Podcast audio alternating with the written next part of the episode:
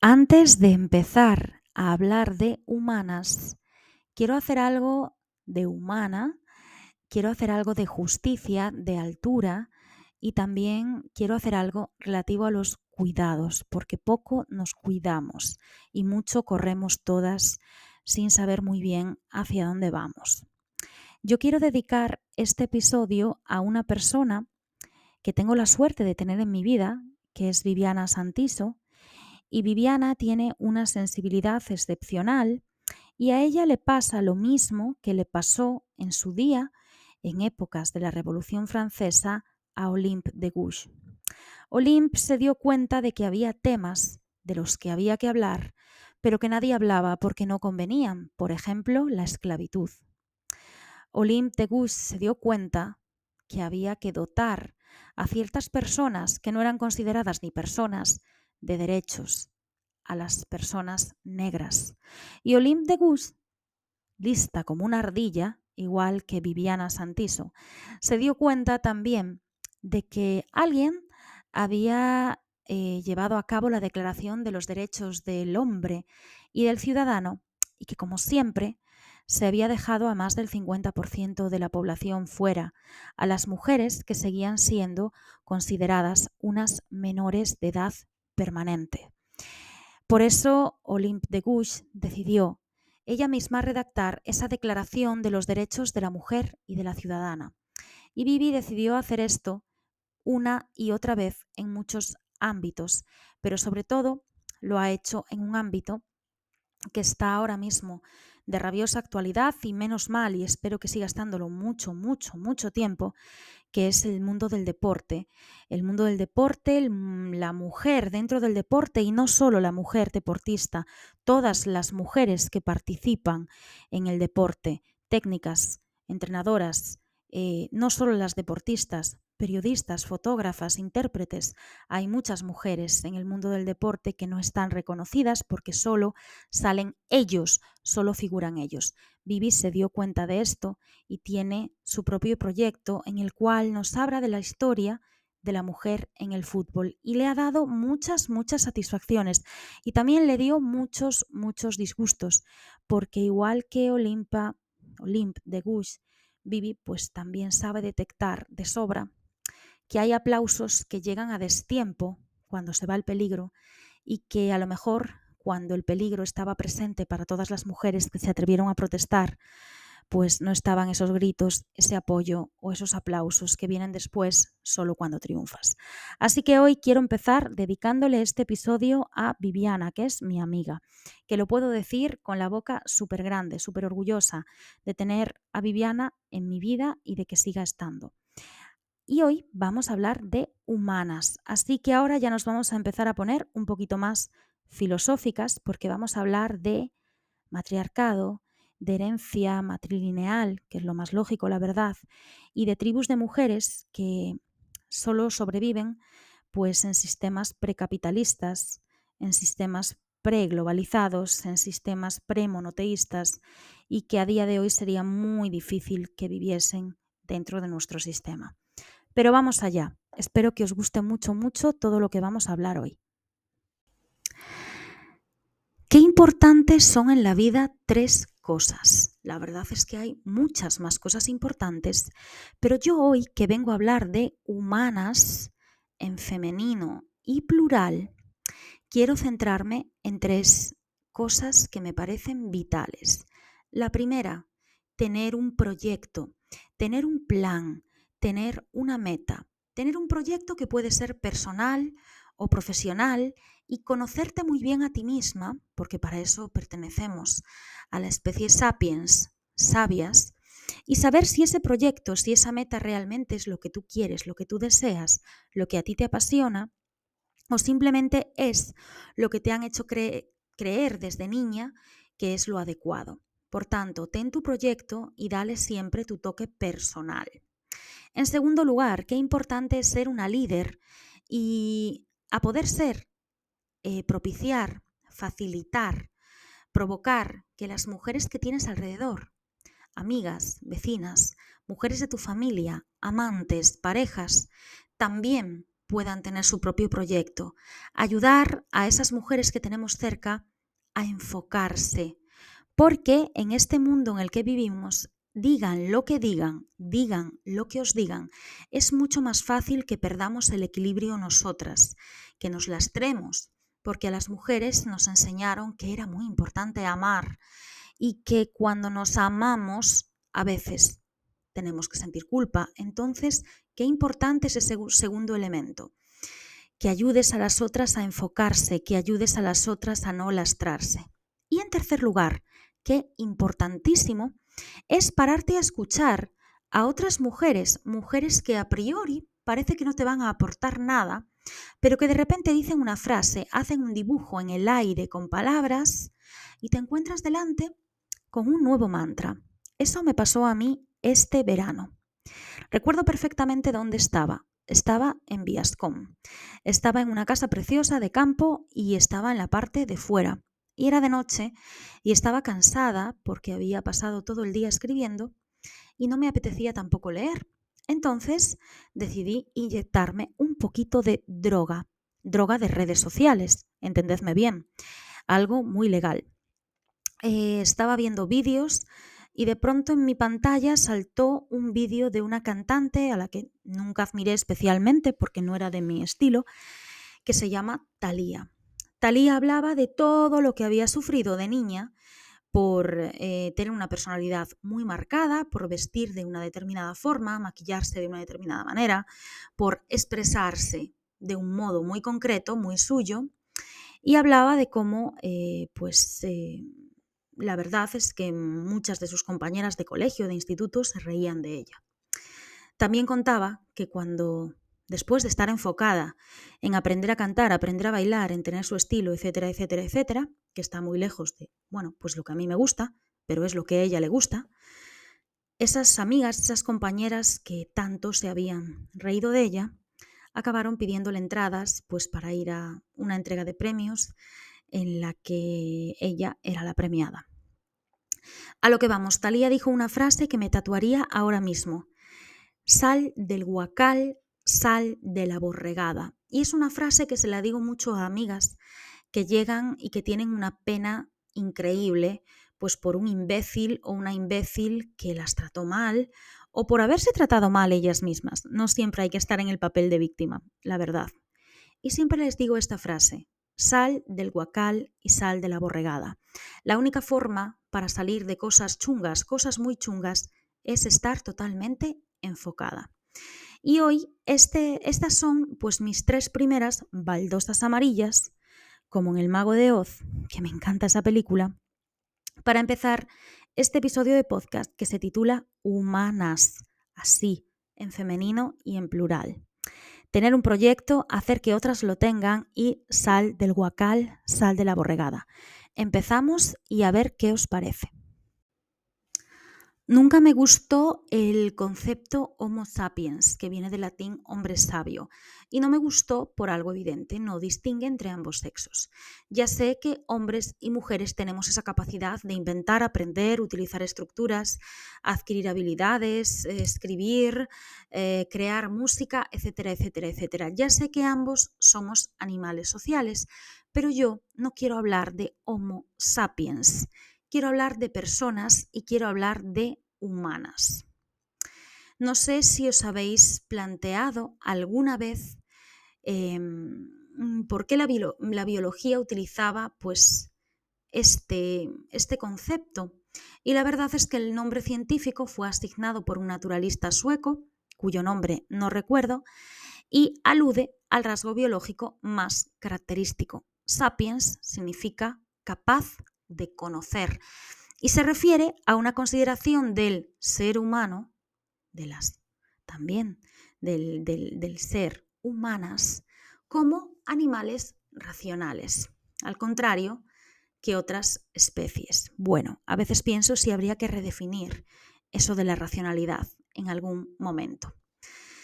Pues eh, Homo sapiens, una categoría que no me gusta absolutamente nada porque creo que es muy importante hablar de mujeres y hablar de humanas. No sé lo que opináis vosotras y vosotros de todo esto.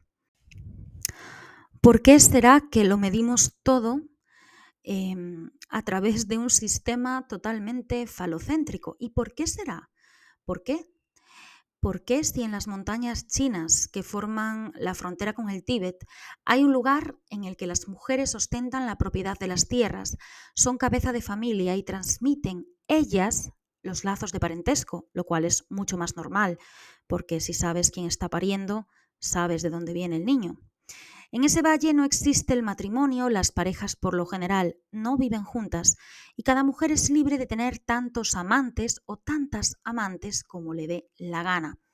Sus hijos y sus hijas son principalmente suyos, de la mujer, y el nacimiento de una niña se celebra como la oportunidad de continuar con el linaje familiar. Ese lugar podría ser conocido como un reino de mujeres, y sus habitantes, los Mosu, no rezan a un dios, sino a una diosa, y tienen un sentido de la familia y de la comunidad, que en muchas partes del mundo sería considerado igualitario, progresista, feminista. Son una de las últimas sociedades matriarcales y matrilineales del planeta, son humanas. Pero sus costumbres van cambiando poquito a poco a lo largo de los siglos y ahora se ven amenazadas por algo que nos amenaza a todas, esa fuerza uniformadora de la modernidad, ese tamiz que nos quiere manchar absolutamente a todas, la globalización.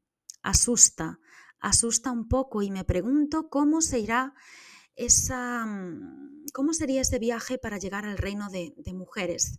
Qué suerte tendría una viajera que se encontrase con un lugar tan fascinante y tan misterioso. Puede que exista, puede que no, pero las humanas, esa transmisión matrilineal del linaje y el matriarcado han estado sobre la mesa siempre. Sin embargo, Homo sapiens, hombre sabio.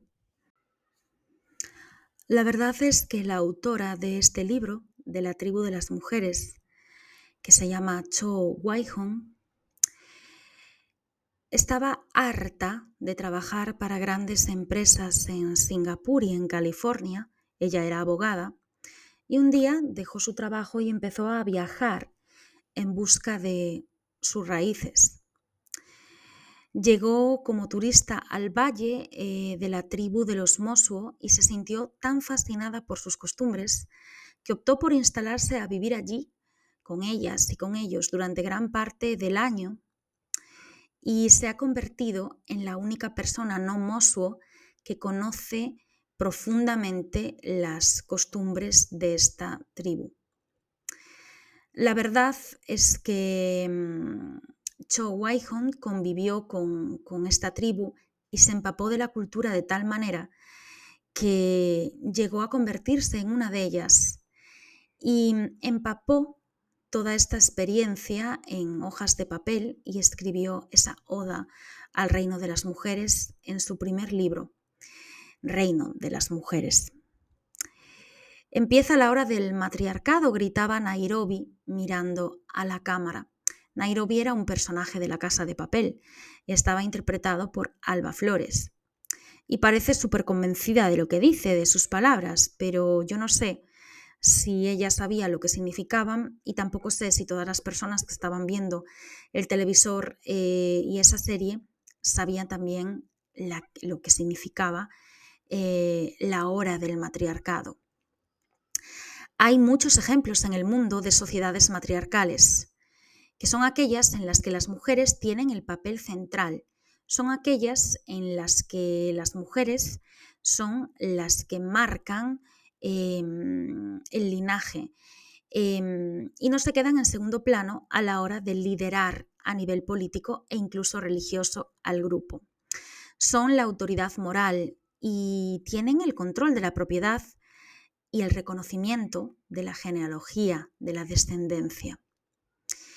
En los años 70, una feminista árabe, Nawal el-Sadawi, plasmó en su obra La cara desnuda de la mujer árabe los vestigios de una cultura precapitalista, por supuesto, por tanto, prepatriarcal y premonoteísta también, por supuesto, que existía de manera generalizada en las comunidades del antiguo Egipto. Esa cuna de la civilización olvidada y tal vez a propósito borrada de la historia de los faraones y de los dioses todopoderosos de hace miles de años, pues bueno, la tenemos sin necesidad de viajar en el tiempo, en lo más recóndito del sureste chino. A orillas del lago Lugu y a los pies del Himalaya sigue existiendo un reino de las mujeres que está muy muy bien descrito por Cho Waihong en la tribu de las mujeres. La comunidad tribal de los Mosuo eh, son una de las últimas sociedades matrilineales que quedan en el mundo como para que vengan ahora cuatro estúpidas a decirnos que no es importante em, ver las cosas desde una perspectiva feminista, que no es importante utilizar conceptos que nos incluyan y nos diferencien. Pero bueno, esto es otro asunto.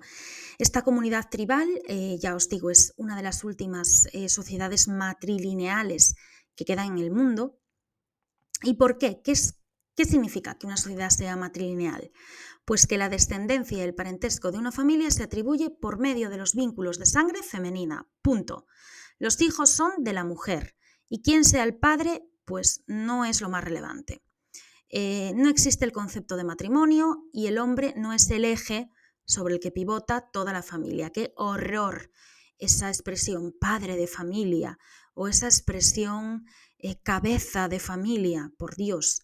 A su manera, también es una sociedad matriarcal esta de los Mosuo, porque reconoce a la mujer como esa cabeza de la familia y es lo más normal, porque la mujer es la que da a luz, la que pare y es, bueno, como os decía antes, es que es hasta más lógico que se reconozca esa parte matrilineal. En esta sociedad, en los Mosu, mujeres y hombres son tratados como iguales. Aquí no se está maltratando a los hombres. Ambos tienen eh, el número de parejas sexuales que le da la gana, sin temor a ser juzgados y especialmente juzgadas. Y el cuidado de niños, niñas, mayores, dependientes de la tribu recae en todos los miembros de la familia por igual. Pero la mujer, la que da la vida, la portadora de vida, es la que se erige como la brújula moral que guía en este cuidado. En este libro la autora explica cómo la cultura Mosu celebra todos, todos los aspectos y las etapas de la vida de una mujer, eh, pues su nacimiento, eh, cuando se convierte en una niña, cuando, da ese, cuando hay ese rito de paso a la, a la pubertad, cuando hay ese rito de paso a ser mujer, la maternidad, etcétera, etcétera, etcétera. Y los hombres tienen interiorizados aspectos de la vida que tradicionalmente se consideraron femeninos, como por ejemplo los cuidados de los más pequeños, de las más pequeñas, de los ancianos, etcétera, etcétera, etcétera.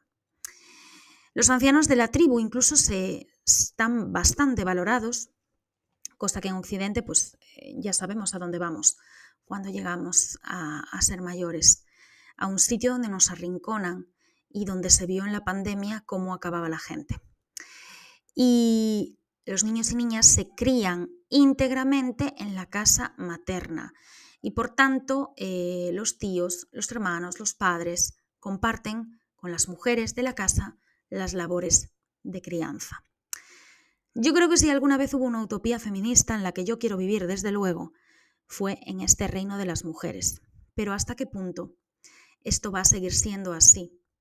Pues la verdad, no lo sé, porque desde el prisma occidental la vida de los Mosu puede ser un tanto convencional y conservadora, porque no están produciendo 24 horas como se nos exige aquí. Y el rol de la mujer está muy centrado en la maternidad. Coged esto con pinzas.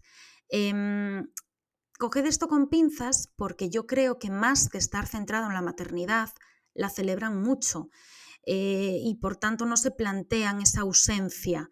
Pero bueno, las mujeres son el centro, son las responsables de su vida económicamente hablando y Guayjón, la autora, está segura de que, de que la experiencia de, la existencia de esta tribu eh, serviría a muchas mujeres para considerar lecciones de vida que nunca se habrían planteado en un mundo como el nuestro, en un mundo occidental. La verdad es que si quiero hablar de humanas desde ese punto de vista, humanas, plural, femenino, a mí se me viene a la cabeza ni más ni menos que ese feminismo de la tribu, el concepto de matrilinealidad, el concepto de matriarcado y ese feminismo de la tribu que no es más que empezar a trabajar en proyectos desde una visión femenina, feminista, rural y comunitaria. Normalmente donde hay colectivos de mujeres, la organización tiende a ser más fuerte porque la prioridad de las mujeres que no están muy contaminadas por, por el mm, eh, capitalismo, por el patriarcado, suele ser la búsqueda del bien común. Suele ser. La semana pasada daba una serie de módulos de, de formación y cuando hicimos un ejercicio que yo siempre suelo hacer cuando trabajo con personas que están buscando un nuevo proyecto laboral, siempre les pido que redacten en media carilla cuáles son em, los puntos que consideran o cuál es su idea de éxito en la vida. Era increíble.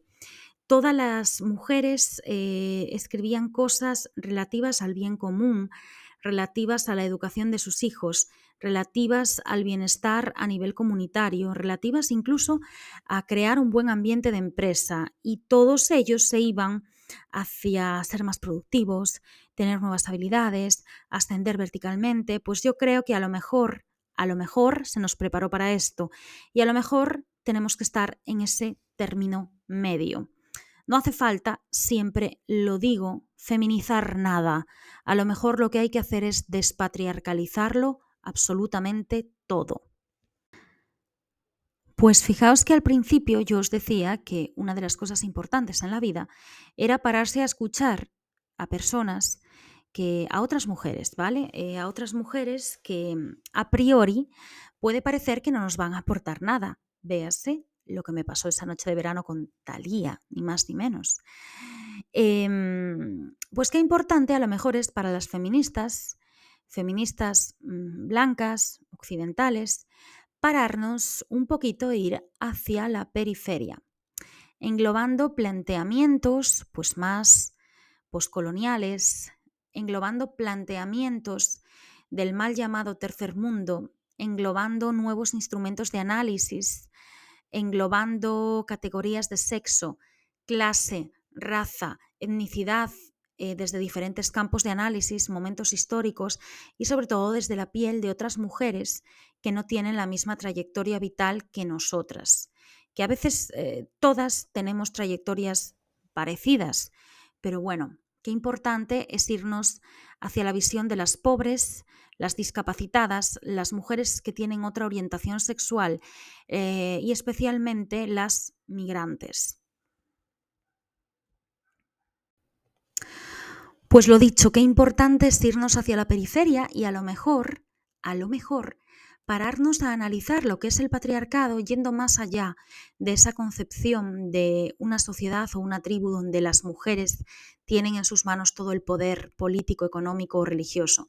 A lo mejor lo que hay que hacer es eh, pararse a poner en la carita otras gafas, las gafas de la periferia, como digo yo, y darse cuenta de que un matriarcado no es más que una tribu, una sociedad, un sistema donde las mujeres tienen en sus manos el poder sobre sí mismas.